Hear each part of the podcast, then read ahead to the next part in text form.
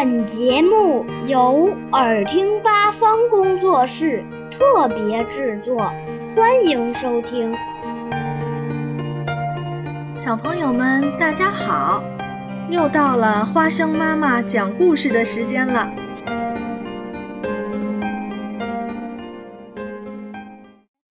今天我要讲的是吃掉黑暗的怪兽。球球睡不着，他不喜欢黑漆漆的床底下，那里说不定躲了一只怪兽。嗯，这一回还真的有，一只好小好小的怪兽，小的连看都看不清楚。但是这只怪兽觉得身体里有一个好大好大的洞，让他老是觉得。好饿，好饿，饿得不得了。他试着咬了一小口床底下的毛拖鞋，呀，难吃死了。他啃了一口玩具车，哎呦，牙齿好痛。接着，他发现了一个好东西，是个盒子。他从盒子上的小洞往里面看，看到里面装满了黑暗。他把黑暗从盒子里吸出来，吸得一点儿也不剩，太好吃了。怪兽稍稍变大了一点点儿，但他还是觉得好饿。他看看四周，想再找些东西吃。他发现床底下有一大片黑暗，怪兽一口气把这些黑暗全都吃光光。它舔遍所有的角落，舔得一干二净。怪兽又变大了一些，但它还是觉得好饿。于是，它把藏在柜子里的黑暗吃光光，又把窗帘褶皱里的黑暗吃了个精光。怪兽越变越大，越变越大，但它还是觉得好饿。于是。他从球球的家里溜了出去，到别人家里去找更多的黑暗。他发现地窖里、阁楼上和烟囱下全都装满了黑暗。他把这些黑暗全都吃掉，舔得干干净净。他还发明了一些新奇有趣的吃法。他把黑洞洞的黑暗果酱抹在烤焦的面包片上。他好喜欢，好喜欢这种黑黑的三明治。他最喜欢吃井里黑漆漆的水熬的浓汤，还有用水沟里黑不溜秋的泥煮的炖菜。接下来，他找到了兔子窝，把里面的黑暗全都吃了个精光。还有狐狸洞，啊，真是世间美味。然后。他又找到了一个大山洞，里面的黑暗多得不得了。他把这些黑暗一块块挖出来，一口口啃干净。但是他还是觉得好饿，好饿。他把森林里能找到的所有黑暗吃的一点儿都不剩，再把火山坑底的黑暗全部吞下肚。虽然怪兽变得越来越大，越来越大，他还是觉得好饿，好饿。他以为他已经把世界上所有的黑暗都吃光了。然后他看到夜晚来了，哎，真是没法说。他又一口气将夜晚的黑暗全部吞下去。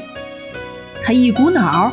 把月亮周围的黑暗吃光，让月亮不再闪闪发光。他又把星星周围的黑暗全都吃光，令星星也不再亮晶晶。现在已经完全找不到一丁点儿黑暗了，没有黄昏，没有黎明，没有阴影，也几乎没有梦了，到处都是光。又强又刺眼的光，怪兽坐在一个寂寞的星球上，觉得非常忧伤。因为它没有黑暗可以吃了。他望着地球，地球看起来非常明亮，但是也非常忧伤。这下子没有了黑暗，猫头鹰就不会在夜晚醒来。它睡得好久，又睡得好沉，睡到不停地从树上摔下来。萤火虫根本懒得出门，反正也没有人看得见它们。猫咪的眼睛不再闪闪发亮，害它们失去了迷人的风采。刺猬因为亮得刺眼，看不清东西，老是撞到一起。狐狸没头没脑扑向大石头，本来应该倒挂的蝙蝠，竟然直挺挺地站在树上。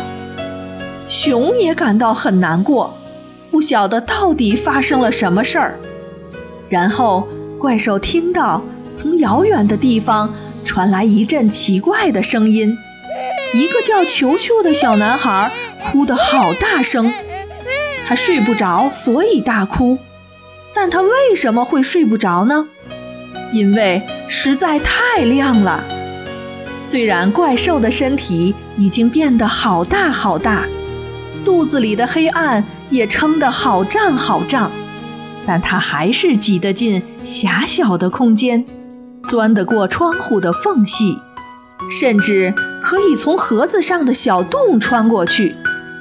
他悄悄溜回球球的卧室，发现球球正哭着找妈妈。可是妈妈因为外面太亮了，只好把头蒙在唯一还有一点点黑暗的棉被底下，根本听不到她的哭声。怪兽突然做了一件好奇妙的事情。他用又大又黑的双臂把球球抱进怀里，球球觉得滑溜溜的，又柔软又舒服。怪兽轻轻地摇晃，球球就好像睡在摇篮里。怪兽还轻声哼着一首《黑啦啦摇篮曲》，球球很快就睡着了，怪兽也睡着了。怪兽现在一点儿也不饿了。也不再觉得身体里有一个大大的洞，他把球球安安稳稳地抱在怀里，呼噜呼噜睡得好香好甜。在他打呼噜的时候，所有的黑暗慢慢地从他的身体里流出来，一点一滴回到原来的地方，最后怪兽也慢慢变回原来的大小。一只小小的、快乐的小不点儿，躺在一个小男孩的怀里，呼呼大睡。